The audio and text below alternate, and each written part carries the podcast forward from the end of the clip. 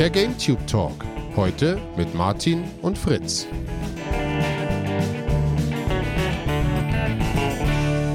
Hallo und willkommen zu einer neuen Woche. Die vierte Kalenderwoche, sagt mir Google, wenn ich nachschaue, welche Kalenderwoche wir haben. Ähm, und wir blicken wieder zurück auf eine Woche. Und wir, das ist natürlich äh, in erster Linie Martin und meine Wenigkeit. Ähm, und ich hoffe, Martin, du hast ein paar interessante Sachen gefunden diese Woche, denn ich fand, diese Woche war das langweiligste, was ich jemals äh, äh, erlebt habe, seit wir dieses Format haben. Ich habe nicht eine Sache, wo ich so dachte, das ist, das war ja interessant, das hat mich in irgendeiner irgendwie meldungstechnisch okay, mal nicht nur negativ äh, äh, bewegt und war letzte Woche auf äh, äh, letzten Sonntag auf der Demo ähm, hier in München und habe ein bisschen so gemerkt, ich habe keinen Bock mehr auf negative Sachen und ähm, deshalb äh, ja äh, konzentriere ich mich auf positive Sachen. Aber die Woche gab es nichts Positives und von daher, ähm, aber es gab auch nichts du Interessantes. Hast eine, du hast eine schöne Art, dieses, diesen Podcast einzuleiten. Die Leute freuen sich, glaube ich, alle. ja, naja, gut, aber man muss ja, man muss ja nicht so tun, als sei irgendwie, äh, ich will ja nichts, nichts faken. Nein, nein, so. aber trotzdem, ähm, ist so geil. Quatsch. So, ich weiß nicht, was los ist alles. Was. Naja, aber nö, so, äh, ich meine, es passiert auch, ist ja nicht, man muss ja nichts vorbeireden. Ähm, ist ja auch Quatsch. Und ähm, es ist, ja auch ein, ein persönlicher okay. Podcast. Wir sind ja nicht, es ist ja keine klassische Arbeit jetzt in dem Sinne, dass man sagt, okay, man muss jetzt ähm, bestimmte Themen, über die man arbeitet oder so. Ich, meine, ich muss, ob ich nur Bock habe oder nicht, muss trotzdem zur Arbeit. Ähm, aber hier kann ich ja sagen, wenn ich fand, es gab nichts Interessantes, nichts Positives, nichts äh, sonderlich Spannendes, dann äh, will ich auch ehrlich sein. ich habe eigentlich eine gute Woche gehabt. Ich habe viel gearbeitet, aber ich habe auch viel gespielt und ähm, es gab schon ein paar News, aber meine Erfahrungen speisen sich gar nicht so direkt aus den News, obwohl es da auch ein paar Sachen gibt, aber eher so, wie ich jetzt ein bisschen auf das Jahr blicke, weil wir haben ja vor einer Weile unseren Jahresausblick aufgenommen, ein bisschen geschaut haben, was kommt dann dieses Jahr, was interessiert uns davon, was sind unsere Highlights. Äh, und erstmal ist es wie immer, ich habe schon komplett vergessen, was ich da gesagt habe. ich ist so schlimm mit mir. Ich äh, weiß nicht was ich gefrühstückt habe, obwohl ich habe heute nichts gefrühstückt, das ist einfach. Aber das geht so schnell. Aber ich glaube, dass das schon alles über den Haufen geworfen wird, was ich dieses Jahr so ein bisschen äh, im Blickfeld hatte, oder zumindest zu einem Teil, oder beziehungsweise sagen wir eher, vielleicht ergänzt wird um viele Sachen, die ich dann gar nicht auf dem Zettel hatte. Weil das der große Hit dieses Jahr bis jetzt ist ja äh, Palworld. Und ähm, das begeistert mich auch sehr und, je, und, und, vor allem mehr, je länger ich spiele. Das war so die ersten, so die ersten ein, zwei, drei Stunden war es so, ja, ganz nett und so. Aber ich finde, je länger man das spielt, desto mehr merkt man, wie durchdacht und wie elegant das ist. Und dass mich das eigentlich viel mehr interessiert, als ich es ursprünglich gedacht hatte. Weil ich weiß noch, so vor zwei Wochen hatte ich unter meinen YouTube-Videos so die ersten Anfragen so was ähm, ich als nächstes plane und ob ich dieses oder jenes Spiel irgendwie interessant finde. Da war auch dann ab und zu doch mal Palworld dabei und habe ich immer gesagt, so, ne. Dann habe ich, ich gucke mir halt immer Screenshots an, wenn so Kommentare kommen oder google das kurz und dann dachte ich mir so, ne, das, ja, interessiert mich ja nicht für null Pfennig. Das, äh, das, das, sieht halt aus wie so ein, so ein Mobile-Game und Pokémon war noch nie mein Ding. Und dass sich das so geändert, hätte ich ja im Vorfeld nie erwartet. Äh, und dann habe ich jetzt diese Woche auch Enshrouded angefangen zu spielen und mag das auch durchaus ganz gerne, aber finde es jetzt im direkten Vergleich ziemlich krass. Erstmal, dass ich Palbert viel besser und spaßiger finde als Enshrouded, was ich vorher gar nicht gedacht hätte, wenn du mir halt das gezeigt hättest, noch vor einer Woche oder vor anderthalb. Und ähm, Enshrouded ist an vielen Ecken viel mehr ein Early Access Spiel was ja nichts Schlechtes ist, weil es ist im Early Access, weil ich, eigentlich sollte es so sein. Aber ich merke beim Enshrouded-Spielen viel mehr ständig, ich denke so, okay, ah hier, guck mal, da muss man noch ein bisschen äh, aber feilen an dem Interface. Oh, guck mal hier, die Steuerung ist noch nicht so ganz sauber. Oh, guck mal hier, das ist, das Gebiet ist noch ganz schön leer und äh, da fehlt noch irgendwie so ein bisschen das Pacing. Und das klappt noch nicht so richtig und so. Und das ist, ich finde, Enshrouded macht mir Spaß und man merkt sehr gut das Potenzial. Auch jetzt hat es schon an vielen Bereichen so seinen Zug und seinen Reiz. Und ähm, aber im Vergleich, wie polished, überraschend polished äh, das Palworld schon ist, ist ganz schön krass. Und das denkt man am Anfang gar nicht so, wenn man das so sieht. Ja, das ist so, fand ich überraschend. Das ist so eine Sache, die einfach so jetzt, äh, im Laufe der Woche passiert ist. Das dass, ähm, und, und, dass das, das Enshrouded dann irgendwann, nachdem ich es eine ganze Weile gespielt hatte, dann halt so merkt, dass, ähm, okay, hier kommen wir langsam an die Grenzen von dem, was schon drin ist und was, sie, was mich jetzt reizen könnte und dass ich dann irgendwann denke, eher, hm, ich werde das jetzt wahrscheinlich erstmal, ich habe jetzt irgendwie, weiß gar nicht, so, so vier Stunden gespielt. Jetzt mache ich erstmal eine Pause, dass ich halt nicht in diese typische Early Access äh, tappe, die mir mit manchen Spielen passiert ist, dass du zu viel spielst, obwohl du schon merkst, dass da noch eine Menge fehlt. Und dann habe ich keine Lust mehr, das ähm, mit dem nächsten Patches oder gar mit dem Release dann nochmal zu spielen, weil ich mir das schon so ein bisschen, weil ich mich da schon übersättigt habe. Ähm, und da bin ich jetzt eher, dann denke ich, so gut, das lasse jetzt ein bisschen ruhen und wenn aber ein Update kommt, schaue ich da rein. Und bei Palworld ist einfach die ganze Zeit immer, ich, ich habe immer Bock, das weiterzuspielen. Das ist der Hammer. Also, ähm, weil du hattest zum Beispiel, glaube ich, jetzt den Stream, Dani hatte die Idee gehabt, dass sie Anfang der Woche den Stream machen und äh, ich war natürlich dann gleich äh, mit dabei, weil ich das eh sehr begeistert spiele. Aber so dein Spiel war es nicht so richtig, oder? Äh, nö, nö. Bist du allgemein nicht so ein Fan vom Genre oder äh, von dieser Art von Spiel oder weil das weiß ich überhaupt nicht bei dir zum Beispiel. Ich sehe da nicht, wo das hinführen soll bei dieser Art von Spielen. Ähm, dieses Grundkonzept mal gucke ich so ein bisschen rein in die Dinge, so ein Arc, jetzt wegen der Technik oder wegen der Dinos und so, aber mhm. der grundsätzliche Loop, wo das am Ende hinführt, ist nichts, was mich in irgendeiner Weise, ähm, äh, wo ich Befriedigungen rausziehen kann. Ja, das verstehe ich zu einer gewissen Weise. Also diese Aussicht auf eine Basis bauen oder dieses Zeug sammeln, die Viecher sammeln, ähm, und auch das Erkunden einer Welt, die ansonsten nichts weiter mir zu erzählen hat, ist nichts, wo ich wo ich wüsste, was ich mit meiner Zeit da soll. Das finde ich ganz interessant, weil mir das eigentlich prinzipiell oft ähnlich geht. Weil ich das auch so habe und deswegen diesen, so ein bisschen ambivalentes Verhältnis habe zu diesem Genre oder sagen wir meistens ja vielleicht eher so zwei Drittel eher bin ich nicht so überzeugt und ab und zu gibt es diese Spiele, die dann mich dann überraschen.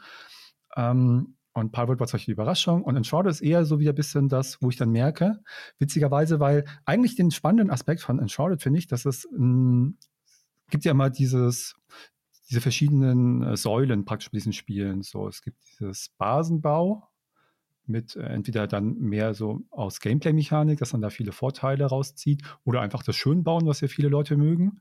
Dann gibt es diesen Survival-Aspekt, der eine Rolle spielt, das Crafting und das Erkunden.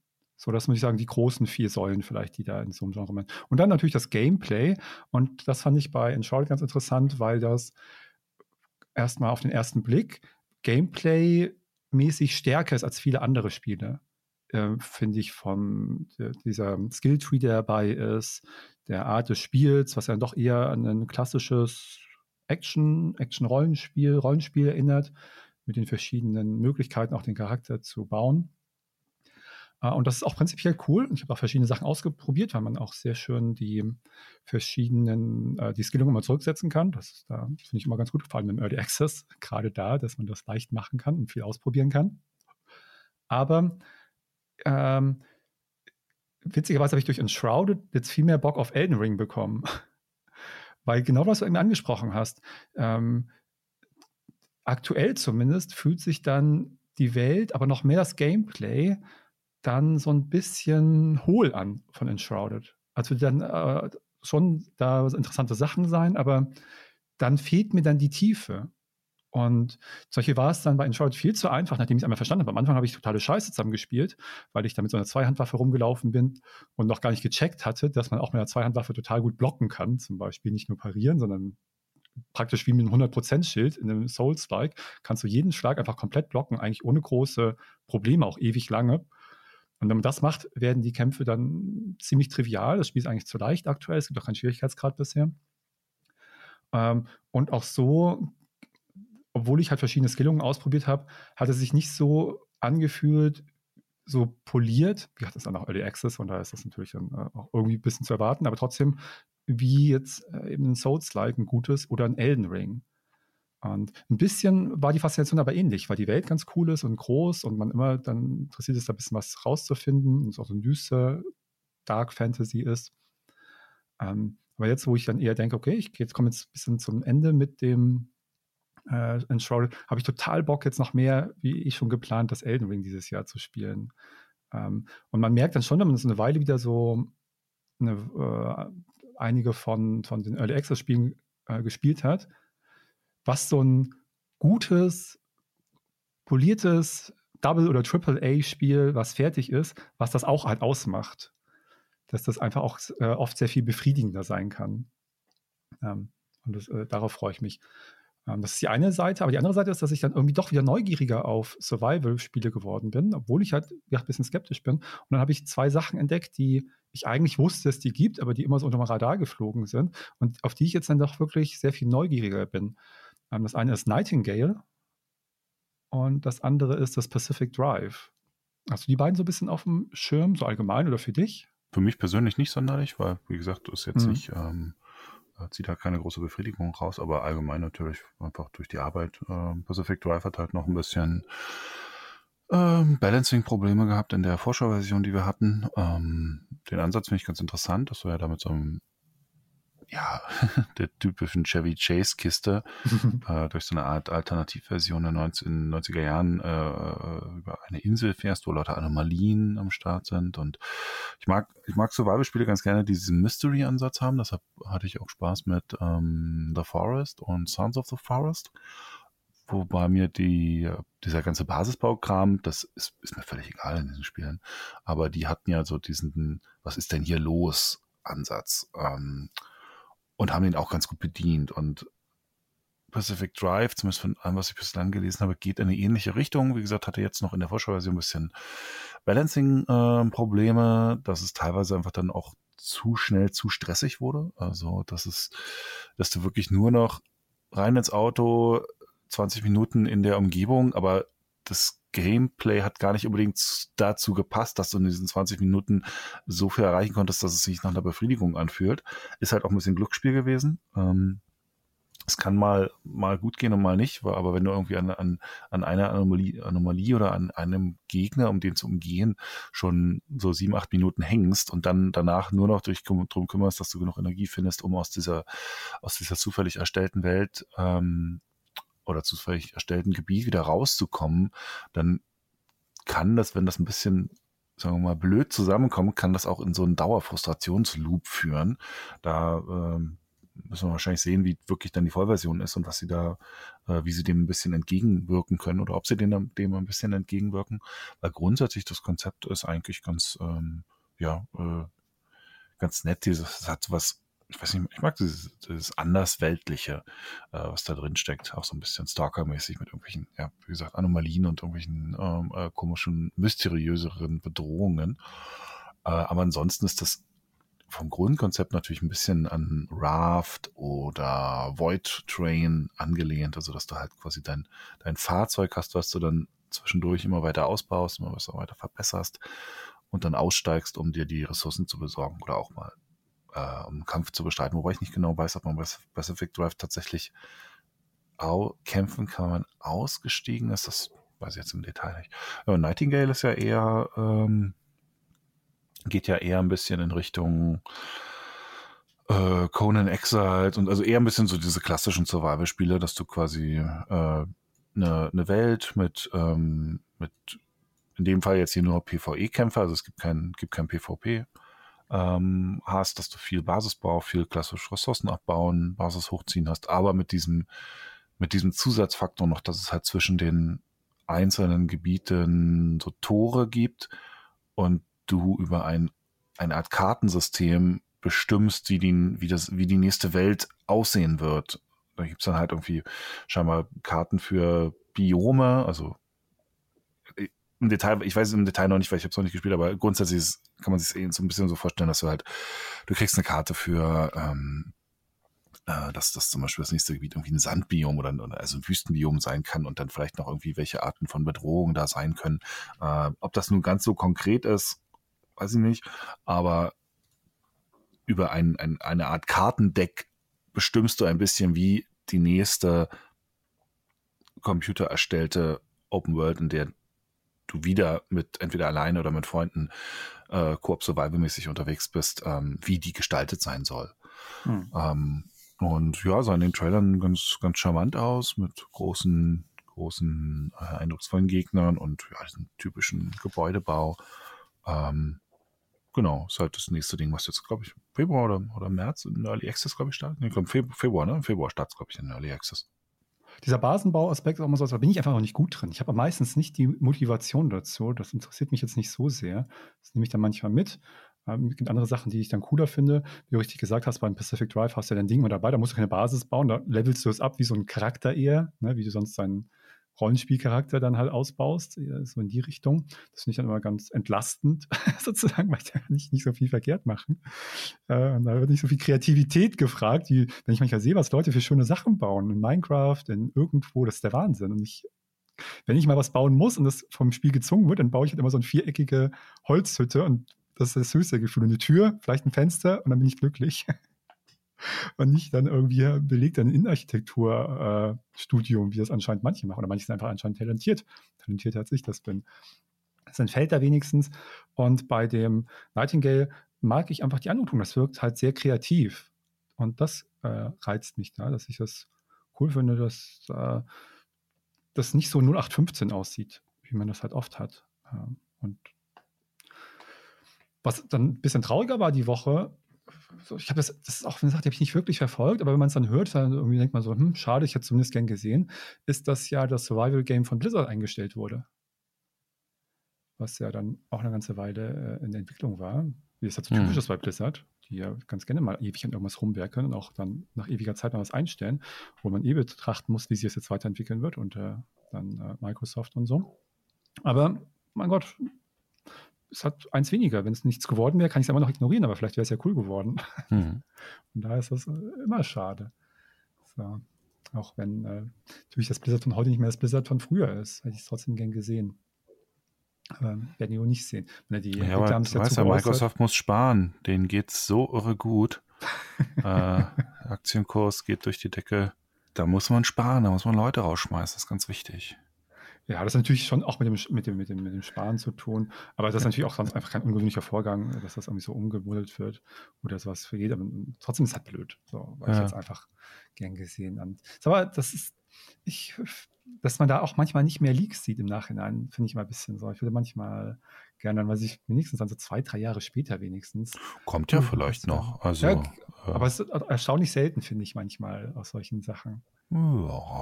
Also ich finde ehrlich gesagt in letzter Zeit, wir haben eher, eher mehr Sachen noch gesehen, die ähm, ähm, als früher manchmal, also teilweise ja sogar schon, sogar nur wenige Tage danach, teilweise schon, schon zumindest so ein paar Bilder von gesehen, von Sachen, die eingestellt wurden, die ähm, jetzt offensichtlich nicht mehr fertig werden, jetzt gerade im, im Zusammenhang mit den Embracer-Schließungen, mhm. hatten wir ein paar Sachen gesehen, hier das ähm, Timesplitters und solche Geschichten. Ähm, und ich könnte mir vorstellen, dass wir von dem Ding auch irgendwann über die Jahre nochmal ein bisschen was mitbekommen. Gerade wenn da jetzt auch so viele entlassen wurden, da fällt bestimmt mal links und rechts irgendwie was durch. Ja, man kann auch vor allem hat Jason Schreier, der ja sehr gut vernetzt ist und äh, von dem man öfter mal gute Sachen hört, ähm, auch schon selber gesagt, er hat irgendwie gesagt, dass das halt erstmal noch viele Jahre von der Fertigstellung entfernt war dass das nichts ist, was jetzt irgendwie. Was übrigens auch geil ist nach sechs Jahren Entwicklungszeit, wo du dann halt auch so denkst, hm, naja, okay. Ich kann ja auch verstehen, dass man dann irgendwann sagt, jetzt ziehen wir jetzt hier aber mal den Stecker. Ja, klar. Also ich, ja, das wird schon seinen Grund haben. Ja. Ähm, aber er hat trotzdem gesagt, more soon. Also man kann vielleicht ja. damit rechnen, dass es da mehr Neuigkeiten bald gibt. Es haben ja wohl auch viele Leute, die daran gearbeitet haben, haben ja wohl auch gesagt, dass das, äh, dass das eigentlich echt ein ganz cooles Projekt war. Und allein deshalb könnte ich mir vorstellen, dass da, dass da mal irgendwas durchsickert, weil man dann auch sagt, hey Leute, jetzt haben wir sechs Jahre daran gearbeitet und niemand darf es irgendwie mal sehen, ähm, dass man dann irgendwann an den Punkt kommt, wo man sagt, kriege ich es irgendwie hin, dass man zumindest mal ein, zwei Bilder davon irgendwo sieht, was hätte sein können, wenn man schon sechs Jahre da irgendwie ähm, äh, reinsteckt. Ob nun einzelne Personen tatsächlich die ganze Zeit dran waren, äh, äh, wird man ja wahrscheinlich erst sehen. Aber äh, ja, es würde mich nicht allzu sehr wundern. Ja, ja also, da hast du recht, da hast du aber echt viel so von Entwicklern, ehemaligen Entwicklern, Leuten, die damit zu tun hatten, dass das eigentlich cool war. Natürlich sind die Leute meist davon überzeugt, die daran arbeiten, aber klingt zumindest interessant. Irgendwas muss aber auch grundsätzlich da ja mit der Entwicklungsphilosophie nicht mehr so ganz so stimmen. Weil, also sechs Jahre an einem Survival-Spiel arbeiten, was soll denn da bitte so krass dran sein, dass man da sechs Jahre für braucht? Ohne auch nur irgendwas vorzeigen zu können. Oder dass er ein bisschen typisch Blizzard ist. Ja, aber vielleicht ist das auch ein bisschen das Problem. Weil wenn das Einzige ist, was übrig ist von typisch Blizzard. Ähm, ja, man kann es mal schlecht beurteilen schwierig. von außen. Aber manchmal findet das auch einen anderen Weg. Aus Titan ja, ist dann Overwatch geworden. Und das läuft ja gerade richtig super. Ja, gut, das ist ein bisschen anderes Problem, was danach mit Overwatch 2 und so passiert ist. Das ist nochmal eine andere Geschichte. Aber Overwatch ist ein ja, gutes Overwatch Spiel. Ist, äh, ja, klar, Overwatch ist ein gutes Spiel gewesen. Ja, ja also da ist was rausgekommen. Da haben sie auch ewig dran rumgetan. Andere Games haben sie auch ewig dran rumgetan. Ja. Und manche haben was Gutes raus, manchmal nicht. Sie konnten sich halt ja. meistens leisten. Ne? Ja. Aber das hält halt auch nicht für ewig. Da hast du schon recht. Und von daher, also irgendwas ist auf jeden Fall schief gegangen. Das ist ja nicht die Frage. Sonst hätten wir jetzt ein, irgendwann ein schönes Spiel bekommen. Hm. Ja, oder in drei, vier Jahren. Ja, irgendwann. Ja eine Weile weg.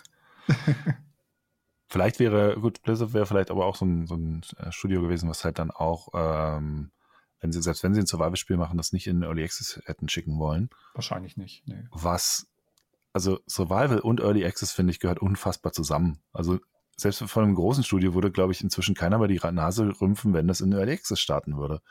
Allgemein würde das, glaube ich, unabhängig vom Genre, wenn du es gut machst, wenn du den richtigen Dreh findest. Einmal vom Zustand, in dem du startest, ja. von der Vision, die du ganz klar vorgeben musst, wo das hinführen soll und von Umfang. Solche, weiß ich, klassisches Beispiel Baldur's Gate 3, hm. die halt einfach gesagt haben, okay, wir werden den ersten Akt machen, das Spiel wird am Ende so aussehen, wir wollen verschiedene Sachen ausprobieren und das Feedback wurde auch wirklich gut umgesetzt, weil mir das nochmal aus Interesse einfach mal angeschaut, sei es vom Kampfsystem, von verschiedenen Mechaniken, von äh, den Charakteren und auch von der Geschichte durchaus, zumindest vom Ansatz her ähm, haben sie das ganz viel sich da des Feedbacks angenommen und dann kann das einmal zu guten Ergebnissen führen, aber auch halt die Leute dazu motivieren, da mitzumachen. Also das ja. kann der richtige Weg sein, auf jeden Fall. Ja. ja. Finde ich auch. Naja. So, also ich habe noch was auf der Liste. Ich will dich bloß nicht jetzt den ganzen Monolog führen. Nee, mach ruhig. Okay. Was habe ich denn noch? Nur was mir ganz kurz aufgefallen ist, äh, kann ich gar nicht so viel zu sagen. Erstmal, dass das ähm, Like a Dragon Infinite Wealth äh, erstmal sehr gute Wertungen bekommen hat und äh, sich auch wohl hervorragend verkauft. Äh, verhältnismäßig halt für die Serie und so. Ähm, ich finde es halt ein bisschen, ich bin mal gespannt, ob das Schule macht, entweder bei Sega oder bei dem Entwickler und allgemein. Ich fand es halt ein bisschen schwierig, dass da schon jetzt seit ein paar Monaten eigentlich klar war, dass sie ihr New Game Plus als DLC praktisch verkaufen.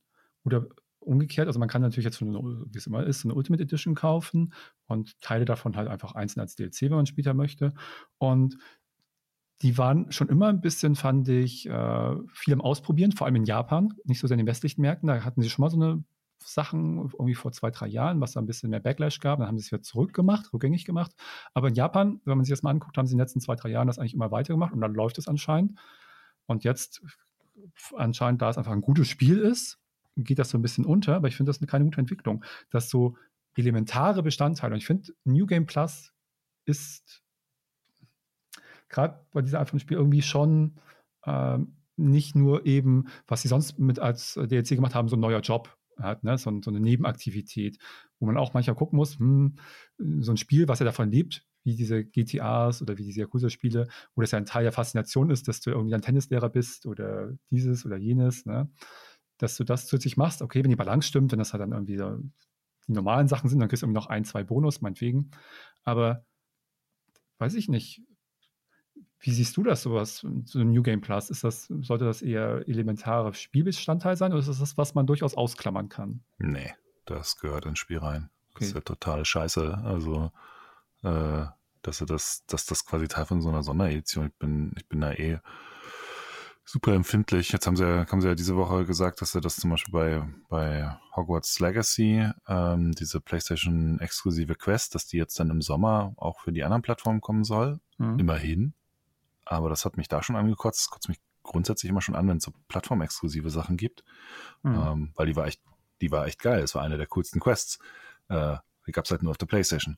Dann ist das richtig ätzend, wenn das so raussticht auch noch. Richtig, richtig scheiße. Und, äh, und sowas gerade jetzt hier wie so ein New Game Plus als, als extra Bezahlmodus reinmachen, das geht halt gar nicht. Also ich finde, das ist, das ist genauso eine beschissene Entwicklung wie mit diesem drei Tage, fünf Tage, sieben Tage Early Access. Ähm, das ist auch alles, alles ein, ein, weiß nicht, eine Geiselnahme der Spieler, ähm, dann sollen sie, die, dann sollen sie das normale Spiel einfach teurer machen. Fertig, aus. Damit kann ich noch, ich kann, damit kann ich noch mehr leben. Ist ehrlicher irgendwie. Ja, ne? ist ehrlicher. Also äh, ich hätte, ich habe auch nichts dagegen, dass die, also das muss ich zum Beispiel auch sagen, ich habe nichts dagegen, dass die Spiele teurer werden, weil äh, auf, ich weiß auf der anderen Seite sowieso, ja gut, sie werden aber auch viel viel schneller billiger. Also dieses Stimmt, von mir aus, ja, äh, dann, dann, sollen sie halt, dann sollen halt die, die großen Titel zum Release ihre 80, 90, 100 Euro kosten. Nummer eins, sie sind eh zum Release kaputt. ähm, und wenn ich ein Jahr später, also wenn, wenn ich wirklich, wenn ich wirklich gucken muss wegen Geld, ne, hm. wegen Spielen, ähm, Ausnahme vielleicht jetzt so, so Multiplayer-Spiele, weil da kannst du einfach wirklich, sagen wir mal, zu spät sein in dem Sinne. Ähm, aber jetzt so ein klassisches, eher mit einem Singleplayer-Fokus, ja gut, wenn ich mir, wenn ich halt sage, 100 Euro sind mir jetzt zu viel für ein Spiel, ja kein Ding. Kauf's nächstes Jahr, kriegst es für 40 Euro, mit allen DLCs eventuell sogar schon, und es ist heil. Ein bisschen, ein bisschen, kleines bisschen würde ich dir widersprechen. Nur ein kleines, weiß nicht wie viel bisschen, weil so ein gewisses Maß ist da irgendwie aber auch so kulturelle Teilhabe weil es ein, ja. ein gewisser Spaß, und das ist einfach so, ist schon dieses gemeinsame Erleben. Das muss nicht Multiplayer-Spiele sein, aber dieses gemeinsame Erleben, gefühlt als Community, das bei manchen Spielen mehr, bei manchen weniger. Und ich will es zumindest erwähnen, weil das nicht ganz irrelevant ist. Ja, aber es Doch. ist auch ein bisschen. Ähm es ist jetzt nicht so, dass es nicht genug Alternativen gibt. Es ist nicht so, dass es, äh, dass man hm. das nicht auch mit viel, über andere, viele andere Wege haben kann. Ich meine, sowas wie ein Game Pass oder so, da kommt selbst ein, da kannst du selbst in einem Starfield am Anfang mit dabei sein.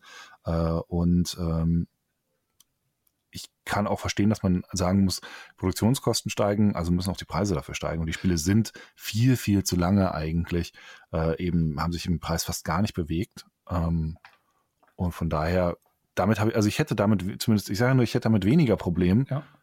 Äh, es war jetzt, die Frage war ja, ne, ich finde, ich hätte weniger Problem damit, wenn die Preise steigen würden insgesamt für die Spieler, als wenn so eine komischen rausgeschnittenen, also äh, solche, solche komischen, ja, merkwürdigen Verhaltensweisen sich etablieren, weil ich finde, das wirkt falsch.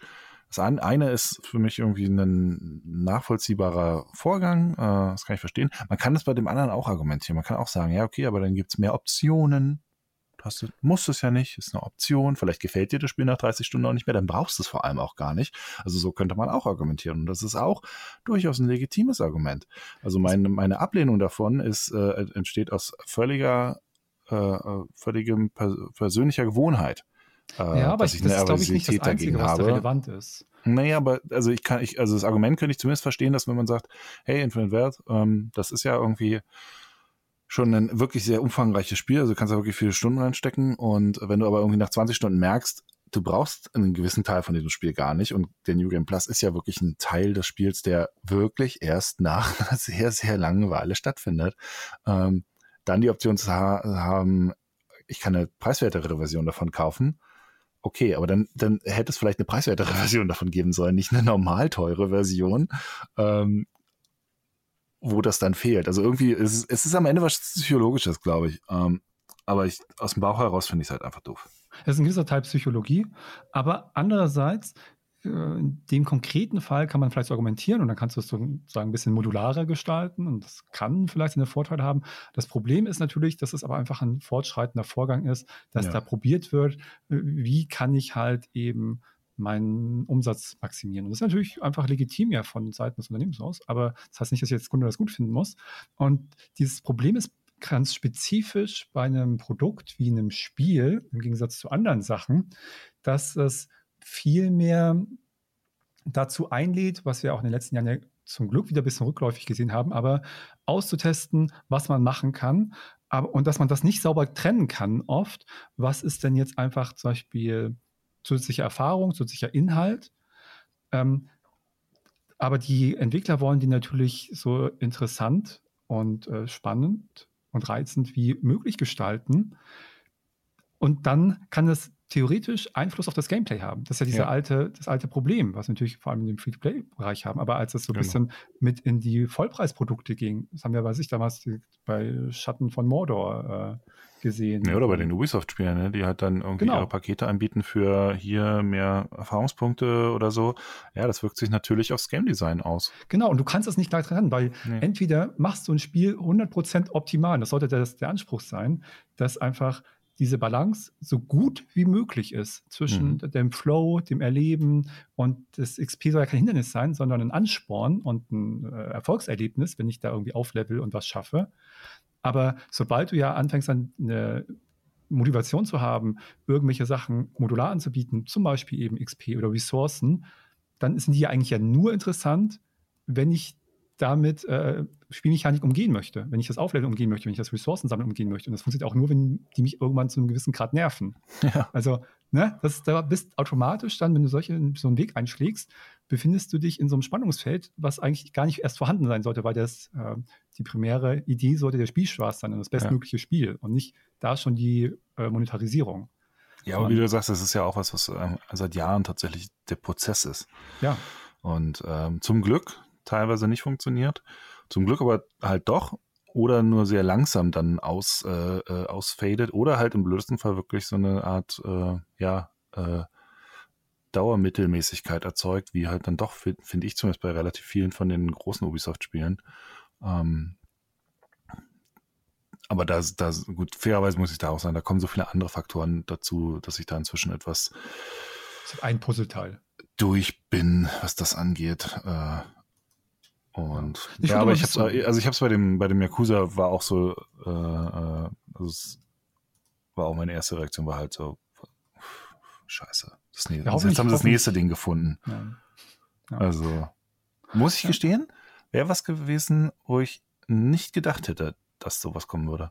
Also, wenn man mich hätte gefragt, welche Sachen sind so die nächsten äh, Sachen, wo sie ausprobieren, ähm, irgendwie noch so extra Dinge reinzupacken. Mit dem New Game Plus hätte ich zum Beispiel nicht gerechnet. Hätte ich, hätte ich Mir nicht ist auf dem Schirm sehr gehabt. untergegangen in der Woche. Mir gab es da zu wenig Backlash, dass man wirklich sagt, das ist nicht okay. Ach, das ist war aber schon in der Woche vorher. Also das, also das war jetzt gar nichts aus dieser Woche, ehrlich gesagt. Das hatte ich in der Woche Nee. vorher schon gesehen. Das äh, untergegangen meine ich, also, äh, also Meldungen dazu habe ich mehr als genug gesehen. Aber es war halt wieder was Negatives, da war ich keinen Bock drauf. Zum Glück ist es äh, Like a Dragon, was mich von Hause aus jetzt nicht so wahnsinnig doll interessieren würde, obwohl ich von, von für die Story und für die Settings immer ganz cool finde. Äh, aber ich bin einfach kein Minigame-Fan. Hm. Ich finde das immer, ich, ich lerne nicht gerne ein Spiel in einem anderen Spiel, äh, weil ich habe immer das Gefühl, da habe ich irgendwie was Kleineres, Minderwertigeres. Und, ja, weiß nicht, irgendwie komme ich damit nicht klar. Ich mochte auch die Minispiele jetzt in den, in dem Final Fantasy Remake äh, auch wieder, ich habe jedes Mal so gedacht, kann, kann ich nicht einen Skip-Button haben für diese, für diese Art von Kannst Inhalt? DLC vielleicht kaufen dafür? Ja, ja. bringen, Sie noch, habe bringen Sie noch auf die Idee. Sehr gut. ich hab, ich hab die Woche an Shenmue gedacht. Ja. Ich weiß noch, dass mich das damals sehr fasziniert hatte, weil das ja schon was ganz Besonderes war. Äh, Und die Yakuza-Spiele wirken halt so wie die logische Weiterentwicklung halt einfach Mhm. irgendwann, ne? Von diesen Shenmue-Spielen. Ein bisschen verheiratet mit einem GTA dann, oder Teilen davon. Und ähm, ich verstehe schon ein bisschen die Faszination davon, aber im Ganzen ist mir das dann auch immer zu viel. Auch wenn GTA ja auch. Ich habe ja auch kein GTA von den großen, nach den, nach den 2D-GTAs habe ich keins mehr durchgespielt. So, weil irgendwie Ja, aber bei. GTA-Minispiele, also jetzt zum Beispiel so, es gab ja dann irgendwie so Pool-Spielen oder dann gibt es das eine oder andere Minispiel, wo dann bei Final Fantasy war jetzt Darts mit dabei. Ich denke jetzt mal so, ja, ist ja nett, dass drin ist, aber bitte macht sie komplett optional. Also sobald ich irgendwas davon im Rahmen der Hauptstory machen muss, finde ich es super nervig. Ja. Weil so doll sind sie ja nicht. Ja, ja. Das ist, das war nämlich immer dieses Ding von wegen in, in Shenmue oder auch in äh, den Yakuza-Sachen. Es war immer so dieses, ja, darüber wird im Rahmen der Kuriosität irgendwie erwähnt man oh, man kann sogar das und das und das machen. Aber ich fand schon damals, äh, äh, es gibt so bestimmte Sachen im Spiel, die mache ich gerne, weil sie Spaß machen und manche Sachen sind möglich, aber die sind mir am Ende völlig egal. Kennst, du- weißt du noch dieses, dieses alte, alte Ultima-Beispiel mit dem, äh, wie man in einzelnen Schritten dann Brot backen kann? So, was ja in den 90er Jahren in jedem Rollenspielartikel zitiert wurde, dass man das dann halt machen kann und wie toll das ist und so. Ich jedes Mal so dachte, es ist ja toll, dass man das machen kann, aber ich will gegen einen Drachen kämpfen oder ich will irgendwie einen geilen Schatz hinterherjagen. Es wäre doch scheißegal, Brot zu backen. Ich muss mir meine Stullen selber schmieren das ist doch, das will ich in einem Spiel nicht. Ich weiß, wofür es immer stand. Es stand halt immer für dieses, wie hoch der Interaktionsgrad der Welt ist und so.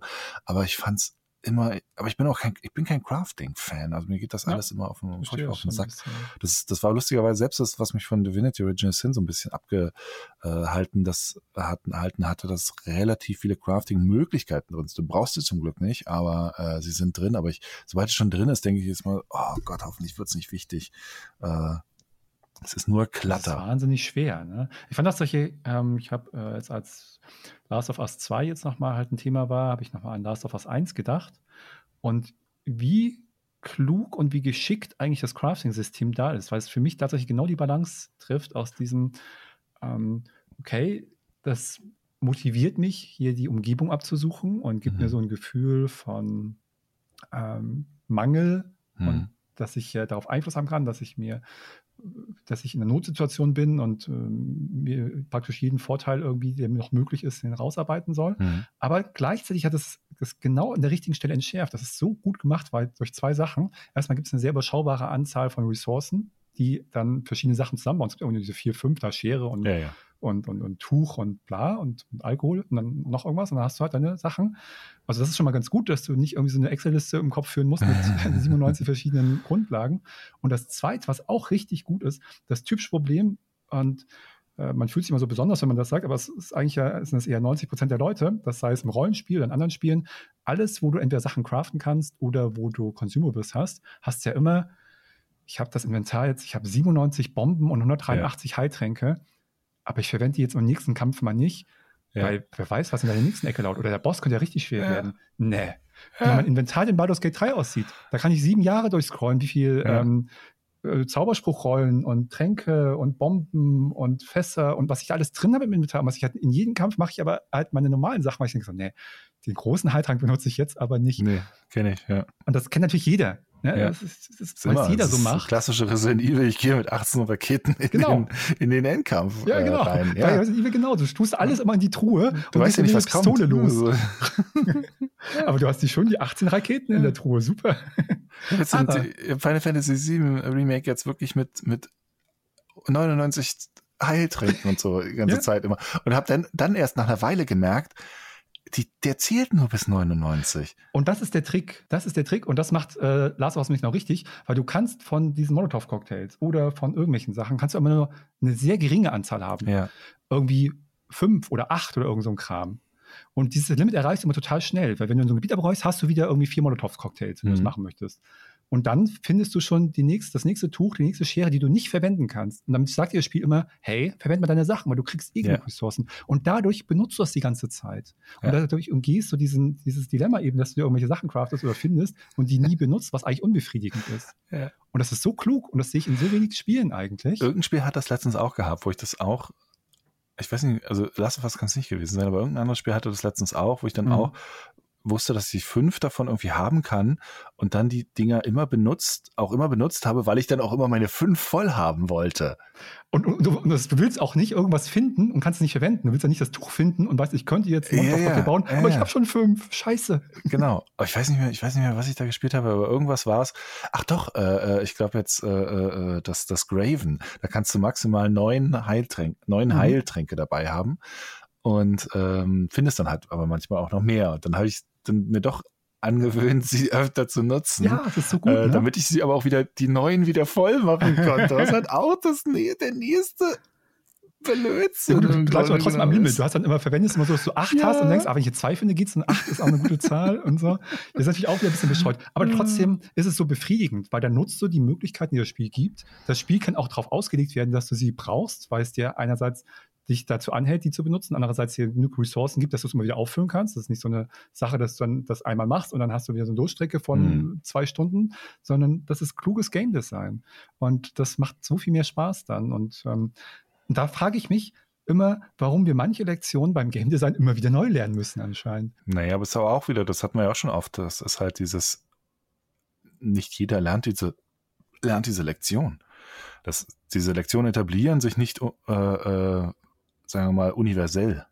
Ja, aber komisch, denke ich mal, weil das ja. müsste, dafür ist es doch dann zum Beispiel ein Director da, ein Producer oder so, dass der so erfahren ist in seinem Genre, in Game Design allgemein, dass der halt vielleicht auch ein unerfahreneres Team da mal anleiten kann und sagt so, hey, diese Lektion haben andere für uns in den letzten zehn Jahren zehnmal gelernt. Die müssen wir nicht selber durchmachen. Das ist halt nicht so leicht. Also, ist nicht, äh, ja, klar, das ist halt das Ding. Ich glaube, das wird auch oft so ein bisschen unterschätzt. Dieses, dieser ganze Kram ist nicht so leicht und die Standards sind längst nicht etabliert und sie sind auch nicht so leicht zu lernen, äh, äh, weil dieses, weil dieses Spielemedium halt auch so ein auch nochmal so, so komplex ist, ähm, selbst um das zu lernen, um das, um dieses Wissen in eine Person reinzuprügeln, muss sie, muss sie so viel Zeit investieren, hat sie eigentlich gar keine Zeit mehr, irgendwas anderes zu lernen. Das ist, äh, ja, aber deswegen ist das ja ein eigener Beruf, ein wichtiger, ein Producer oder ein Game Director. Ja, aber es ist nicht mal, es ist nicht mal Game Director, ehrlich gesagt. Du bräuchtest, das ist, es wäre sowas wie, wie äh, äh, Game Berater äh, für den Game Director noch. Du bräuchtest noch wahrscheinlich zwei Leute, die das begleiten und sehen, wo da schon überall Fehler passiert sind und, und wo es andere besser gemacht haben. Einfach weil die vielleicht die Zeit haben, sich darüber schlau zu machen. Weil das, am Ende läuft es auf Zeit hinaus. Es frisst alles zu viel Zeit. Du kriegst das nicht in eine Person rein, ähm, äh, äh, ja, äh, reingelegt. Also, also wirklich aus Zeitgründen. Weil dieser Spiel einfach, ist nicht wie ein Film oder so, den kannst du ja nicht angucken. Aber du brauchst halt so viel Zeit für diese Dinge und, und, und auch, um das zu erkennen. Und so viele Sachen greifen da ineinander.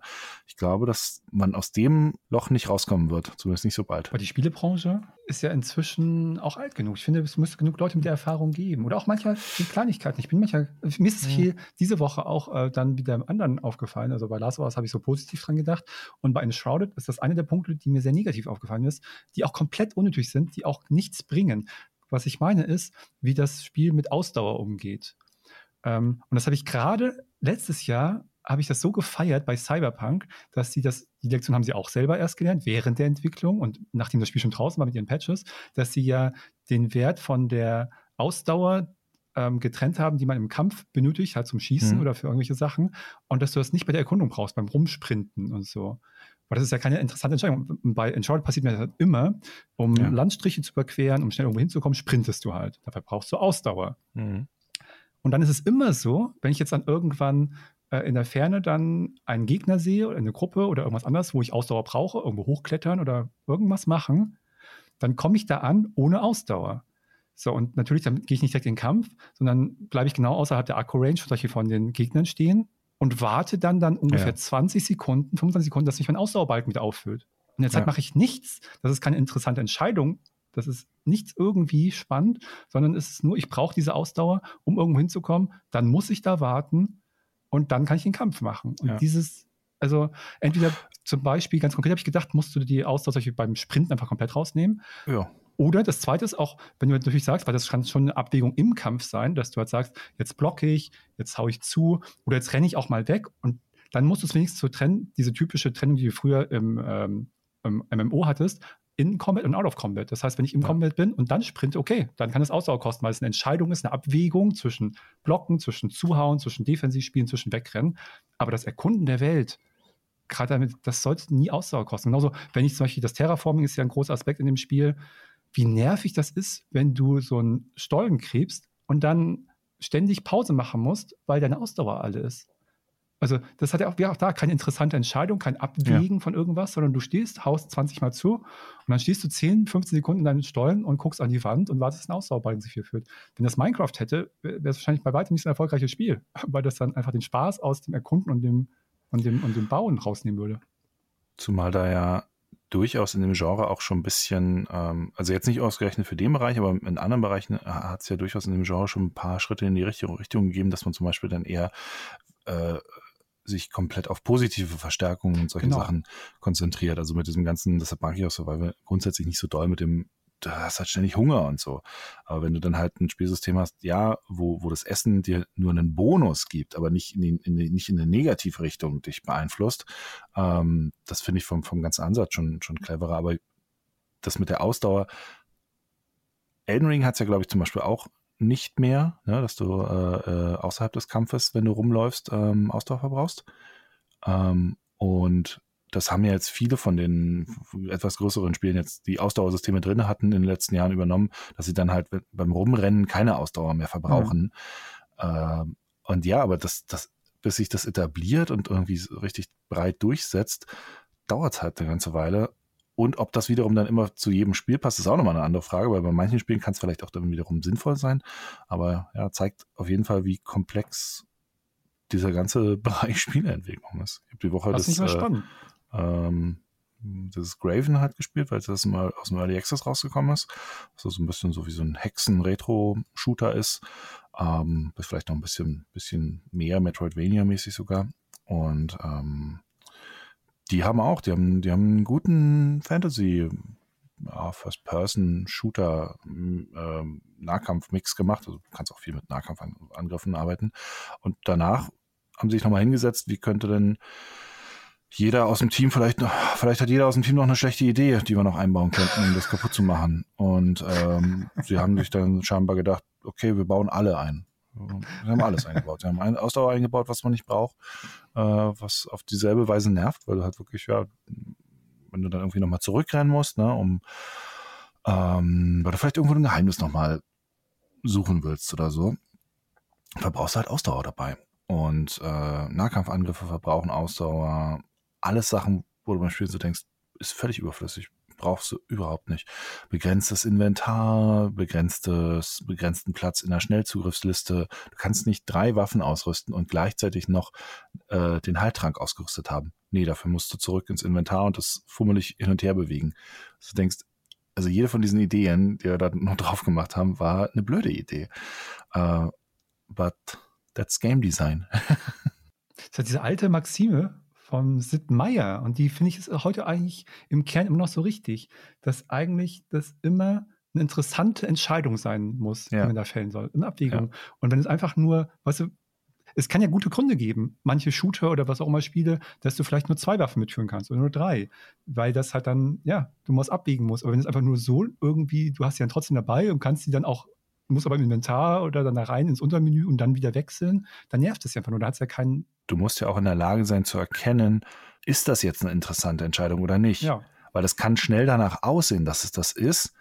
Und es ist das dann vielleicht doch nicht, zumindest in den Augen mancher in den Augen anderer vielleicht schon. Das ist ja auch immer eine Abwägungssache. Ne? Wer entscheidet, ist das eine interessante Entscheidung. Ähm, wenn es da eine, wenn es eine Wahrheit auf der Welt geben würde, äh, wäre das alles einfacher. Aber es kann ja auch durchaus sein, dass, dass man dann halt sagt, ich empfinde das als eine interessante Entscheidung oder ich sehe das als eine interessante Entscheidung. Ähm, und deshalb ist es mit drin. Und jemand anders kommt dann hin und sagt, das finde ich aber, das ist ja, ich muss eine Entscheidung treffen, aber nichts daran finde ich interessant. Ähm, das ist halt das nächste Ding. Wer entscheidet das? Am Ende die Kunden halt, ne? Ja, am Ende die Kunden, die Verkaufszahlen. Ja. Wahrscheinlich. Zum gewissen Grad. Wobei, ja, genau. was ist das nächste Ding? Wir haben auch sehr erfolgreiche und äh, äh, äh, ähm, sehr langlebige Spiele, in denen ganz, ganz furchtbare Entscheidungen drinstecken, ganz, auch ganz schreckliche Entscheidungen für die, für die Kunden selber. Ähm, und die sind trotzdem erfolgreich. Das ist halt auch das Ding. Ne? Also, ne? äh, die, die Masse an Leuten, nur weil die eine Entscheidung treffen, heißt es noch lange nicht, dass das gut ist. Es ist ja nicht so schwarz und weiß, aber trotzdem, das ist halt das Interessante, das mag ich auch einfach an, an, diesem Beruf oder an diesen ganzen Kontakten in den Spielen, weil es einfach spannend ist. So, ich finde mhm. das was auch interessant, ja. Das, mein Gott, mhm. und natürlich machen das manchmal anders und manchmal liegt man ja auch selber einfach komplett falsch oder manchmal entwickeln sich auch Sachen, äh, wo man erst denkt, das ist eine falsche Richtung und dann wird es dann doch irgendwie ganz cool. Das gibt es natürlich alles. Aber trotzdem, gerade diese zwei äh, Aspekte sind mir schon aufgefallen, wo ich denke, das könnten wir eigentlich inzwischen besser. Und wenn man es mhm. halt nicht macht oder wenn man es anders macht, sollte man wenigstens einen guten Grund haben. Und das habe ich manchmal mhm. das Gefühl, dass es eben nicht aus, wie du auch dein Beispiel gerade gesagt hast, dass es nicht so das Gefühl ist, okay, die experimentieren was oder die haben irgendeine Vision, die mir jetzt vielleicht nicht gefällt oder die ich jetzt nicht verstehe, sondern du denkst immer nur so, hm, ich glaube, das war einfach eine doofe Idee. Weil ja. das aber auch da muss man halt echt wieder auch aufpassen. Ne? Wir, wir sehen das dann vielleicht so und entscheiden das dann so.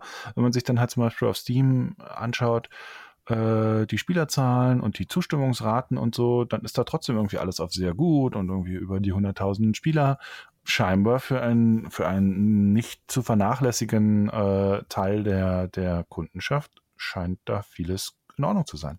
Vielleicht im Detail dann gehen die Meinungen ein bisschen auseinander, aber so als Gesamtding, ne, äh, trotz dieser Probleme kommen diese Spiele in diese Bereiche. Auch jetzt ein, auch ein, auch ein Like a Dragon ist in keiner, keinster Weise irgendwie abgestraft worden äh, dafür, ja. ähm, dass es das, dass es dieses, diesen New Game Plus Modus verkauft.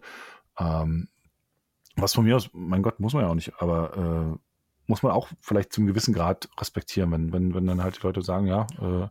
passt für mich, dann, dann passt es halt für sie. Ja. Da hast du schon recht. Ich bin äh, eine Sache, auf die ich äh, mich sehr freue, wo ich sehr, sehr gespannt bin, freuen ist vielleicht das Falsche, ähm, ist das Mugenics. Hast du davon schon mal gehört? Was? Wie heißt es? Mugenics. Mugenics? Nee, da habe ich, glaube ich, noch nie was von gehört. Das ist das, ähm, das nächste Spiel, von dem der das Binding of Isaac gemacht hat und das ähm, Meat, wie heißt das nochmal? Meat Boy. Ja. So, also so ein Indie-Entwickler. Und Ach, das ist das nächste Spiel. Ah ja, doch, ja. Das hatte ich schon mal irgendwo gesehen. Ja, und das muss natürlich immer so ein bisschen ne, mit, wie heißt das auf Deutsch? Man sagt immer auf Englisch with a grain of salt, mit also, also Skepsis. M-E-W, ich habe verstanden, N-U. Ach so. Also M-E-W Genix. Ja, M-E-W Genix. Ja, ja. ja. Ähm, also muss man das immer ein bisschen mit ein bisschen Skepsis nehmen, weil die natürlich äh, ihre eigene Sicht haben, ähnlich wie jetzt bei dem Survival-Spiel von Blizzard, wo die Leute, die daran beteiligt waren, das sagen, das ganz toll ist. Und mhm. er sagt halt, dass äh, er selber denkt, dass es sein, seine beste Arbeit bisher. Mhm. Sollte es ja eh meistens idealerweise sein, wenn du halt Spiele weiterentwickelst, dass das eigentlich immer besser ist, als was du irgendwann mal gemacht hast. Aber natürlich Binding of Isaac und Meat Boy sind auch von wirklich sehr, sehr gute Spiele. Und das Neue wird jetzt ein das ist halt genau, da hast du ja irgendwie die ganzen Stichworte, die mir sofort zusagen. So ein isometrisches, äh, rundenbasiertes Roguelite-Strategiespiel. Mhm. da hast du schon so fünf Haken bei mir gesetzt, wo ich denke, oh geil. Und ähm, ich traue dir mal zu, dass der da äh, ähnlich, also das war ja so, das war ja einer mit, die das ganze Roguelike-Genre äh, überhaupt hier so zurückgebracht haben zu dem Zeitpunkt das ja auch jetzt in dem Bereich, das heißt, sich mit dem Roguelike oder Roguelites, was eine Rolle spielt, ähm, da wirklich was sich auskennt und das jetzt aber kombiniert zusammen mit so einer isometrischen Rundenstrategie, was ich ja auch mag, bei so einem Final Fantasy Tactics oder eben Into the Breach. Und ich auch denke, dass sich das sehr anbietet. Ist ja bei, bei ähm, diese Roguelite-Elemente sind ja beim Into the Breach zum Beispiel auch mit drin, dass das sehr gut funktionieren kann, dass ich sehr gespannt bin, was er da jetzt ähm, rausholt was er da macht, sozusagen, dass ähm, das vielleicht das Genre wieder ein bisschen mal nach vorne bringt. Und das habe ich nur so praktisch ein Interview von ihm gelesen, dass es nochmal so auf mein Radar aufgetaucht ist. Und ja, da freue ich mich auf jeden Fall sehr drauf. Das ist. Termin gibt es aber noch nicht, oder? 2024 soll es kommen, ist, glaube ich, alles, was man hat. Ähm, genaueren Termin wüsste ich jetzt auch noch nicht. Ja, so ein klassisches Spiel, was vielleicht mal im, im Steam Next äh, fest auftauchen könnte, als Demo zumindest. Mhm. Äh, gucken. Ja, also finde ich, finde ich spannend. Ähm, ähm, Aber gab es da jetzt in irgendeiner Weise ein Beat? Weil das ist doch, ah doch, jetzt am 22. hat er das, ah okay, da hat er was erzählt. Ja, er hat sich da irgendwie ein bisschen, hat ein bisschen was zu erzählt und so. Und das fand ich, er hat einen Tweet gemacht und ja. noch einen Blogpost oder so mit was anderem. Und ja, ja, deswegen, das finde ich, äh, ganz cool. Obwohl, dass ich jetzt, muss ich ehrlich sagen, solche von der Ästhetik finde ich das furchtbar. Mich hat auch das Binding of Isaac, das sieht so scheiße aus. Ja, ja. Ich finde die Ideen ganz witzig, die da drin stecken. Auch von der Ästhetik die Ideen, aber jetzt rein wirklich vom Grafikstil. Ja. Finde ich das furchtbar. ja, das, äh, keins von den Spielen hat mir länger als zwei Stunden Spaß gemacht. da bin ich, da bin ich raus. Das ist, äh, mag auch wirklich, ich merke, dass ich diese irgendwie sich im Kreis drehenden Spiele nicht mehr so toll mag. Zumindest manche nicht. Wenn, dann mhm. müssen sie, dann müssen sie noch irgendwas anderes haben, ähm, was mich irgendwie irgendwie halten kann. Und mich da ein bisschen raus. Nö, danke. soll ich, soll ich jemand anders. Soll doch mal Cyberpunk spielen die jetzt nochmal einen Patch rausbringen, ist auch noch ein bisschen. Also ja, ne, die wollen immer noch. noch mal irgendwas. Aber die großen Sachen sind ja durch. Also. Ja, das sind noch so jetzt Kleinigkeiten, Bugfixes. Ja. Trotzdem machen sie immer noch was. Obwohl das, dieser, dieses Nachgereichte mit der Metro fand ich auch nochmal überraschend schon, dass das irgendwie nochmal, mhm. nach 2.0 hatte ich eigentlich praktisch außer Bugfixes gar nichts mehr erwartet. Und dann haben sie noch sowas mal rausgebracht, das fand ich ja. ganz nett. Ja. Ja, äh, jetzt pass auf, jetzt äh, entscheiden sich noch schnell um und machen doch, ach komm, wir machen doch nicht im, im nächsten Cyberpunk äh, äh, endlich den Multiplayer, sondern in dem jetzt hier noch zack, Multiplayer rein. Nein, Multiplayer brauche ich nicht. Soll noch, wenn, nee, wenn noch eine Erweiterung machen. ja. ja, das ist ein bisschen schade, dass das, äh, ähm, dass nicht dann doch noch vielleicht noch eine weitere Erweiterung. Ja, das ist echt schade. Ich frage mich mal, wie sehr ich mich damit verschätze, was das so aufwandsmäßig ausmacht. Weil ich immer denke, wenn du es wirklich eine Erweiterung nur machst, praktisch eine neue Geschichte, neue Quests, vielleicht ein neues Gebiet, aber jetzt gar keinen Anspruch mehr daran hast, die Mechanik anzufassen, denke ich mal, die ganzen Tools sind da. Die ganze Gameplay-Mechanik ist da. Alles ist da. Ihr müsst praktisch nur eine neue Geschichte erzählen und vielleicht, wenn ihr wollt, irgendwelche, speziell im Cyberpunk, ein neues Stadtviertel irgendwie mhm. machen. Nur in Anführungszeichen, ja, sage ich hier von meinem, von meinem Stuhl vom PC. Aber verhältnismäßig zu einem ganz neuen Spiel und wo du alles neu machen musst, denke ich mal, das ist doch überschaubar. Dann denke ich, also, na, das kann man doch. Das ist doch. Das musste doch also, vom also, Aufwand, ähm, ja. Ergebnisrelation, musste das doch lohnenswert sein. Bei dem Ding kann ich mir, kann ich mir schon vorstellen, dass das ja. sich durchaus noch gelohnt hätte. Mann. Das Einzige, was da vielleicht sein könnte, ist, dass, in, dass sie in ihrer Gesamtrechnung halt überlegt haben, ja, wir könnten da noch die Energie reinstecken und es würde sich fürs Produkt Cyberpunk 2077 lohnen. Aber die Gegenrechnung ist, wir könnten diese ganze Zeit auch reinstecken, jetzt schon in ähm, das nächste Cyberpunk, das ja. sind die nächsten Witcher-Projekte. Und die werden eine Weile brauchen, weil wir auch die Zusatzzeit brauchen, um die neue Engine kennenzulernen.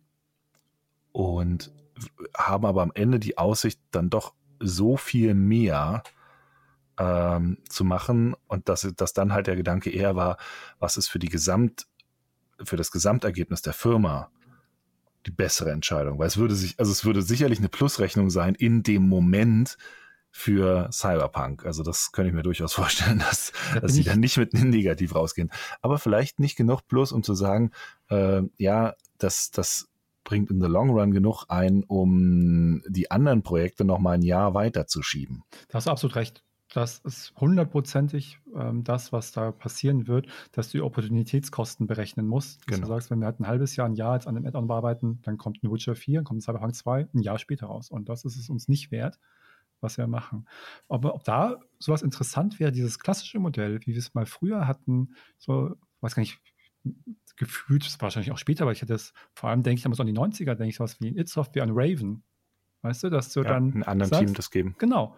Lassen, ja. wir, wir, wir haben irgendein Team, dem wir vertrauen, mhm. dem, die, die sich damit auskennen und denen geben wir das. Wir haben da ein Auge drauf, wir arbeiten mit denen schon zusammen, aber es kostet halt einen Bruchteil der Ressourcen und haben dann die Möglichkeit dazu. Das ist aber nicht ganz, ist tatsächlich nicht ganz einfach, weil das äh, bei sowas, bei Raven oder so haben wir das ganz gut in Erinnerung. Aber die, man muss bei dem bedenken, oder auch in, auch in Obsidian, mhm. ähm, mit Knights of the Old Republic 2, wobei das auch in einem durchwachsenen Zustand rauskam, ähm, und auch im Fallout New Vegas, die haben dann damit, die haben die Technik genommen und haben damit ihre eigenen Spiele gemacht. Das die Add-ons wiederum, das war teilweise durchwachsener. Also jetzt so zum Beispiel die Quake-Add-ons oder sowas. Da gab es ja durchaus eine ganze Menge, aber die waren selten dann, kamen selten so qualitätsmäßig tatsächlich an die, an die Originale ran. Also da gab es durchaus nochmal einen Bruch. Klar, das mhm. ist jetzt auch wieder 30 Jahre her. Ähm, aber ob das heutzutage noch so so aufsetzbar ist, also dass du diese Struktur dafür hast. Da hätte man wahrscheinlich im Unternehmen grundsätzlich eher eine andere Struktur schaffen müssen. Also da hättest, hättest du eine Art, eine Art, da bräuchtest du eine Art B-Unit im Unternehmen, ja. die sich darauf konzentriert ähm, und so arbeiten kann. Das wäre vielleicht tatsächlich mal spannend, wenn sich das rechnen würde und, und was da für Ergebnisse dabei rauskommen würden bei bestimmten Produktionen. Aber jetzt zu einer anderen Firma zu gehen und zu sagen, hier macht mal, äh, würde ich nicht unterschätzen, wie, wie, wie schief das gehen könnte. Wahrscheinlich. Und dann hast du genau das Problem, weswegen sie gerade von der Red Engine zur Unreal Engine gehen. Du kannst natürlich auch, keiner kann die Red Engine bedienen. Ja, ja. ja, ja. Also das hast du nochmal eine Hürde. Das wäre natürlich dann leichter. Ja. Aber es ist spannend. Ich finde solche Gedankenspiele einfach interessant, so, warum das so ist. Ja, da müssen sich ja teilweise auch dann halt die Firmen überlegen, wie sie sich aufstellen wollen. Also ein CD Projekt ist halt dann doch am Ende des Tages eher aufs nächste Spiel, aufs nächste Spiel, aufs nächste Spiel. Ein Egosoft ist halt dann eher, gut, jetzt haben wir ein X4 gemacht, jetzt machen wir halt fünf, sechs Jahre lang, bauen wir weiter an dem, weil wir das als Grundlage nehmen können, um, um unsere Firmenstruktur damit über Wasser zu halten, mhm. unsere Finanzkosten damit zu decken. Kannst du wahrscheinlich in der Größenordnung ähm, eines CD-Projekts so in der Form mit dem aktuellen Markt nicht machen. Da bräuchtest du dann wahrscheinlich eher etwas, entweder bräuchtest ein Free-to-Play-Spiel, was, was dauerhaft äh, Geld reinbringt, War Thunder mäßig oder World of Tanks oder so, oder du bräuchtest ein ähm, äh, irgendeine Art von Subscription-Game. Das würde vielleicht auch gehen.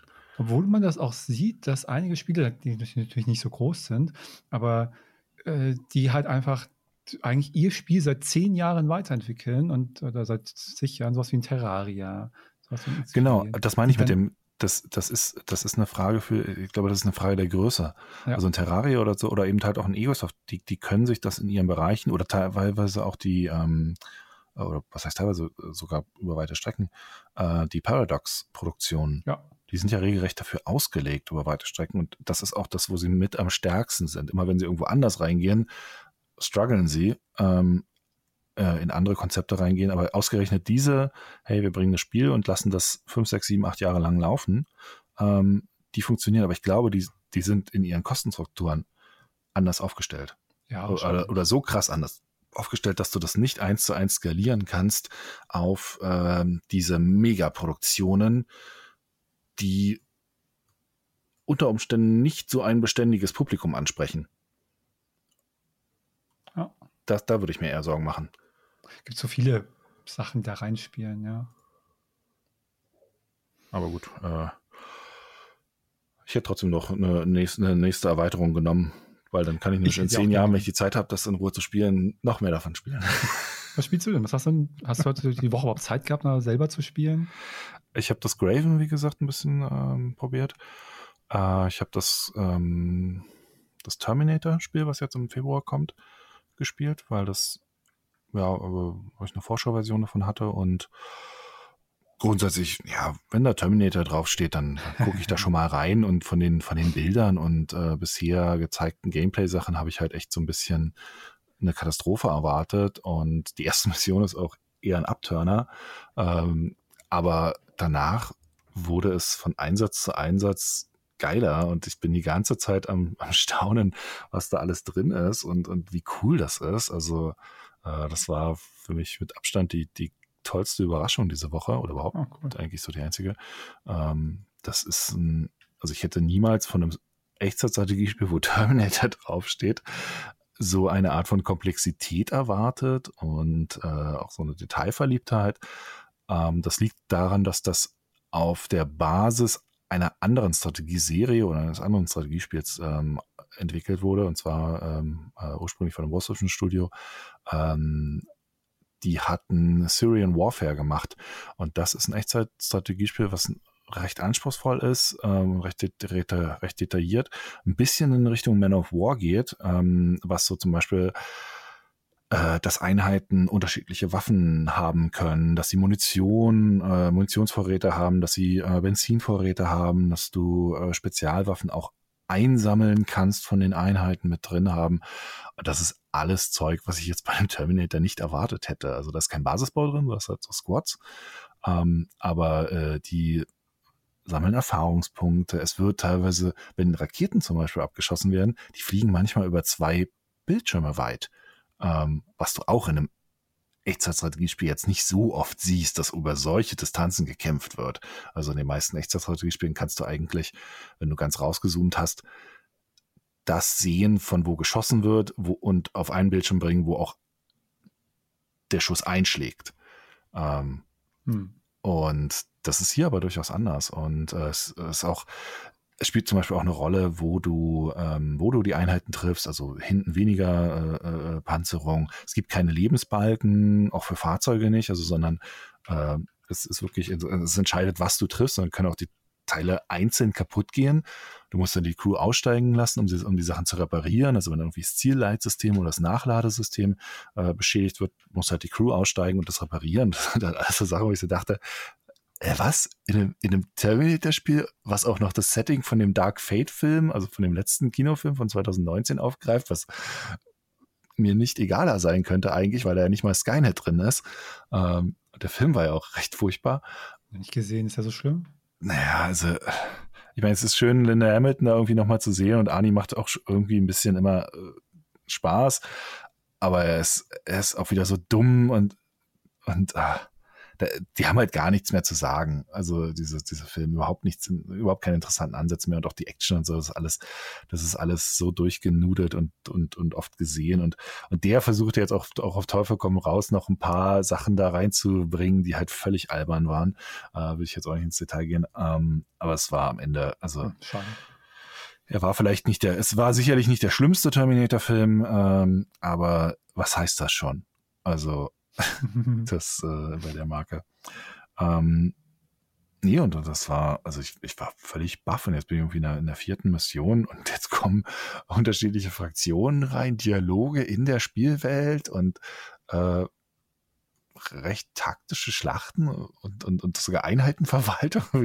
Was? Was ist denn hier los? Das ist ja, äh, ich habe so ein, so ein billiges Command Conquer Ding erwartet, ja. ähm, in schlecht und mit schlechter Grafik und ich habe so viel Spaß an den auch an den Details der Einheiten. Die Einheiten sind super detailliert gemacht und echt äh, echt äh, cool und ähm, es macht echt Spaß, den beim, beim, beim Kämpfen zuzuschauen. Also ich bin völlig, völlig baff ähm, und auch relativ viel Story drin. Jetzt nicht groß inszeniert, aber halt so mit Funksprüchen. Es reicht ja, um das, um das voranzubringen und, und, mhm. so einen Rahmen zu setzen. Ne? Das, das ist mir oft äh, das Wichtigste. Äh, das war halt echt so, was ist denn hier los? Also, hätte ich jetzt nicht gedacht. Ähm, gerade weil ah, das, cool. das Stargate-Spiel, was ja auch von Slytherin ist, also von dem, von dem Publisher, das Target-Taktikspiel äh, halt okayisch war, aber dann doch am Ende eher relativ schwach, was jetzt die Woche rausgekommen ist, ähm, Stargate Timekeepers. Äh, auch wenn ich dadurch jetzt die Serie wieder schaue, ähm, war das eher so ein. geschaut, kannst du das glauben? Ah, ich habe nie so Stargate geschaut, obwohl es eigentlich so ja genau toll. die Zeit war. So, eigentlich wäre es die Zeit gewesen, wo man kommt von der Schule nach Hause. Ja und guckt jetzt dann noch Stargate. Ja. Aber irgendwie so ist das an mir äh, vorbeigegangen. Die Serie ist echt so gut, das ist Wahnsinn. Also man denkt ja da so, dass das so trashig ist. Sie sieht also trashig aus. Sie sieht ja auch ein bisschen trashig aus tatsächlich, wobei man sagen muss, das wird dann auch immer besser. Mhm. Also sie hat auch, sie hat, behält sich bestimmte trashige Sachen, glaube ich, auch durchaus mit Absicht bei, aber sie ist es ist clever und vor allem witzig und äh, super sympathische Figuren. Also ich meine, es hat schon einen Grund, warum die so lang lief und so erfolgreich war. Mhm. Ähm, das machst du auch nicht, das schüttelst du auch nicht mal eben so aus der Hand. Ähm, und ja, das, dieses Taktikspiel ist halt jetzt wie so ein, das Stargate Timekeepers ist halt wie ein, wie ein Kommandos oder wie halt die Mimimi-Spiele. Aber die haben halt das Problem, na gut, wir hatten jetzt halt drei Mimimi-Spiele, die dieses Genre auf ein Niveau gehoben haben, wo halt selbst ein relativ grundsolides Spiel dagegen echt schwach aussieht. Also du hast dieses winzig kleine Genre, in dem fast nie was passiert. Und dann kommt halt Mimimi, haut halt diese drei Spiele raus und alles dagegen sieht so viel schwächer aus.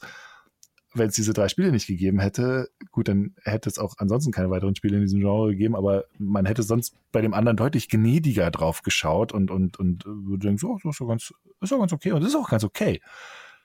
Aber du hast halt diese drei Strahle, Strahle-Spiele dagegen. Und äh, dann, äh, ja, dann ist es ein bisschen hart. Äh, äh. Weil es immer noch ja so schade ist. Aber meinst, weil ich jetzt natürlich dann spontan gleich gedacht habe, ja gut, die sind halt nicht so gut, aber die haben halt ein anderes Setting. Mhm. Ich kann das rausreißen, dass ich immer noch denke, ist die Nische so klein und ähm, dass das nicht anders möglich gewesen wäre? Oder glaubst du, dass mit einem anderen Setting bei den Games da ein größerer Erfolg beschieden gewesen wäre, den Games? Na gut, wir werden also äh, das Paradox 3 war ja zum Beispiel doch recht erfolgreich. Und ich glaube, das, ist doch, das, das doch von auch. denen das ansprechendste Setting, muss ich aber auch ja, sagen. Ja, glaube ich auch. Also auf jeden Fall, also äh, mit Abstand, das ist das kompatibel, zumindest für den westlichen Markt, das ist das kompatibelste Dass Shadow Tactics damals überhaupt funktioniert hat, äh, war ja schon ein Wunder, weil ähm, ja. so ein asiatisches Setting, das äh, ist echt gerade auch im westlichen Markt, das kriegst du sehr schwer vermittelt. So wenig Spiele, die es die erfolgreich sind damit, ja. Ja, zumindest bei uns. Also es ist sehr, wie du die dann auch ähm, ja, äh, an den Markt bringst. Ähm, und gut, jetzt beim letzten Shadow Gambit, das, das war zu verkopft. Ähm, wo man vielleicht ein bisschen gucken kann, was das Genre noch, noch hergibt, wird dieses Jahr sein, wenn das Commandos Origins kommt.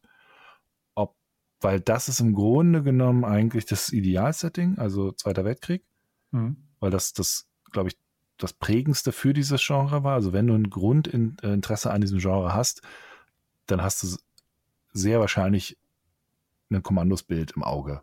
Also irgendwie so kleine Soldatchens, die sich da durch so eine Nazi-Basis kämpfen. Ähm, und jetzt kommt halt das Origins dieses Jahr. Ob das Studio dahinter das kann, ist natürlich nochmal eine ganz andere Frage, ob die das rüberbringen. Aber daran könnte man vielleicht zumindest erkennen, ob da überhaupt Potenzial in dem Genre drin ist.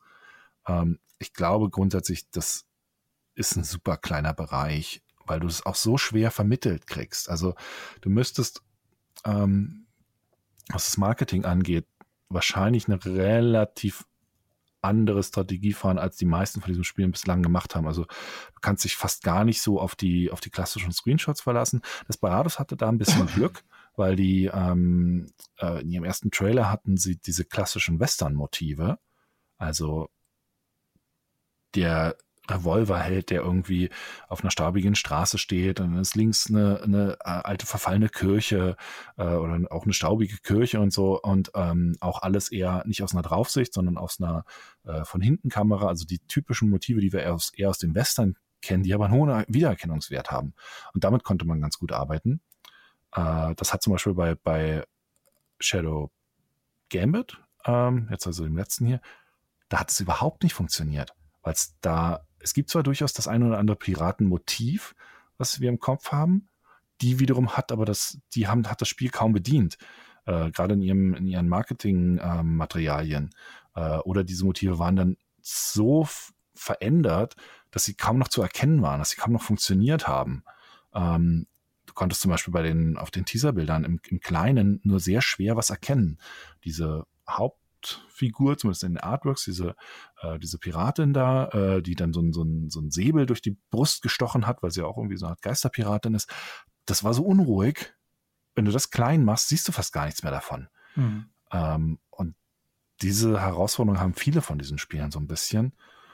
Also, ja, bin mal gespannt, wie es jetzt bei den Kommandos äh, ist. Wenn sie das vom Marketing her clever machen, ähm, hat das auch wieder den Vorteil, dass du relativ ikonische Bilder rausziehen kannst. Also hier den, den, äh, den, wie heißt er denn, diesen, diesen, den Green, Ber Green Beret, Green Beret, Green Beret? Green Beret ja, mit, ja, mit dieser, mit dieser Kappe halt. Ne? Ja, das ist, das ist ein relativ ähm, einfach wiedererkennbares Motiv, wenn du damit zum Beispiel viel arbeitest ähm, und dann vielleicht im Hintergrund, äh, weil es sind ja, glaube ich, auch ähm, äh, Afrika-Missionen und so dabei. Ähm, Im Hintergrund irgendwie so Stuka-Angriff, Afrika-Mission, ein bisschen Horizontlinie und sowas. Da, könnt, da kannst du, glaube ich, ganz interessante Motive erzeugen, mit denen du zumindest mal so eine Art Grundinteresse wächst und die Leute erstmal überhaupt reinholst in die Geschichte. Hm. Ähm, um überhaupt mal zu gucken, was, was ist denn da zum Beispiel. Also wir haben ja, zum Beispiel jetzt hier bei dem, beim Teaserbild für das, ähm, für das Stargate-Taktikspiel ja, ich hätte halt auch einen Screenshot aus dem Spiel nehmen können, aber in so einem Teaserbild erkennst du nichts das ist furchtbar, ja. davon. Also da siehst du nichts mehr davon. Und sie haben natürlich ein bisschen den Vorteil, sie haben halt dann einen Charakter, der relativ wiedererkennbar SG1-mäßig aussieht, mit seinem, seiner äh, schwarzen Weste und dem, der grünen Uniform und halt im Hintergrund dann das, das große Stargate. Ne? Es sind halt sehr, sehr klare Motive. Ähm, das ist so ein bisschen der, der Vorteil. Aber selbst selbst die hätten da, was das Marketing angeht, noch mehr mit, mit arbeiten können, was sie eigentlich, äh, was sie eigentlich haben. Weil sie wollen ja, du willst ja mit, gerade wenn du mit Lizenzen arbeitest, du willst ja ein Bedürfnis aufgreifen, was die Leute haben. Also so, so ein, ah, ich würde gerne ein Abenteuer in dieser Welt erleben. Da musst du ihnen nicht vermitteln, dass das dann auch noch ein, ein kommandosähnliches Taktikspiel ist. Das ist nicht der erste, der erste Impuls, den du aufgreifen musst. Der erste Impuls, den du aufgreifen musst, ist, ich will ein SG-1-Abenteuer erleben.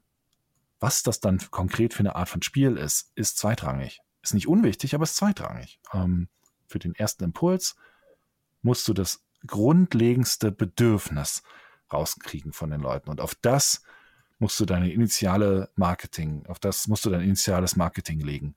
Weil alles, was danach kommt, nur funktionieren kann, wenn dieser erste Schritt funktioniert hat. Soll nicht heißen, dass man ein scheiß Spiel machen kann, so ist nicht. aber äh, äh, aber wenn es darum Interesse geht, muss da sein. genau, wenn es darum geht, überhaupt erstmal Leute zu dem Spiel zu bringen, ist das der wichtige Punkt und der wichtige Hm. Schritt. Das wird bei dem Terminator wahrscheinlich auch nicht funktionieren. Äh, kann ich Ist mir nicht, irgendwie nicht relevant vorstellen. genug halt mehr. Die Ähm, ja, auch, aber es, auch das Material ist auch wieder schwierig mit, äh, äh, ja, es sieht halt, also die, die, die, die Artwork-Sachen oder die, die, dieses Marketingmaterial ist größtenteils mit gemalten Charakteren. Da wäre wahrscheinlich auch irgendwie so ein bisschen sowas richtig durchgerendertes besser gewesen, aber die sehen ein bisschen fast schon comichaft aus.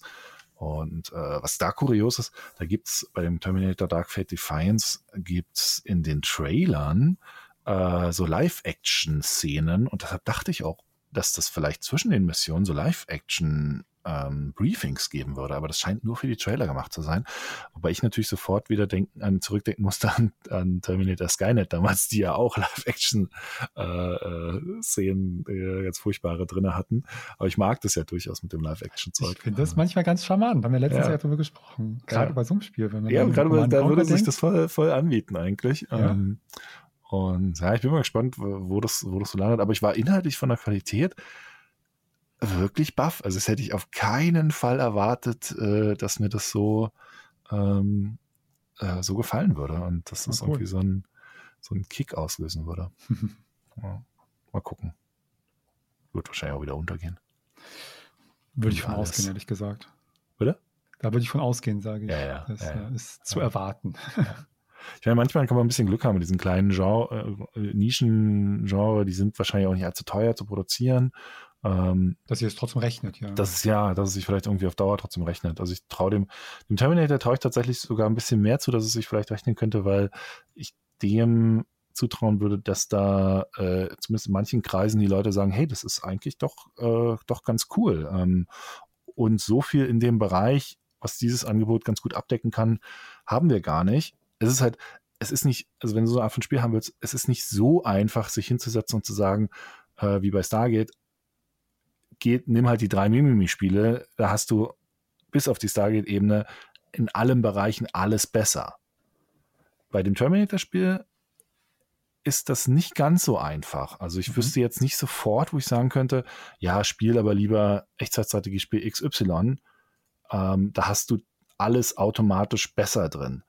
Weil so ein Angebot wie das hier würde mir jetzt auf auf den Schlag nicht unbedingt einfallen. Also Warno zum Beispiel oder Broken Arrow sind dann schon wieder mit viel mehr Einheiten, mit viel mehr die ähm, Kamera rauszoomen und, und, und äh, viel, viel, viel größere Schlachtfelder, nicht ganz so Squad-basiert äh, und jetzt dann eher sowas wie ein, St ein StarCraft ist auch schon wieder ewig her, also so viel passiert ja in diesem Genre nicht mehr und diese besonderen Situationen, dass du halt wirklich Trupps mit unterschiedlichen, unterschiedlicher Bewaffnung hast, ähm, wo, du, wo du halt auch für Nachschub mehr oder weniger sorgen musst oder dass du halt wirklich, äh, wenn du eine Raketenwaffe hast, nicht wie in Command Conquer trotzdem auf 10 Meter an den Gegner rangehst, sondern halt über zwei, drei Bildschirme weit schießt.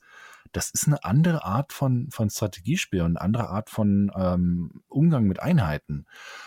Und das ist wiederum ein Angebot, wo ich jetzt auf dem Schlag nicht so viele Spiele wüssten, die das bieten, in Kombination mit so ein bisschen endzeitlichem Sci-Fi-Setting und verhältnismäßig viel Story drin, also wo du immer vorwärts getrieben wirst.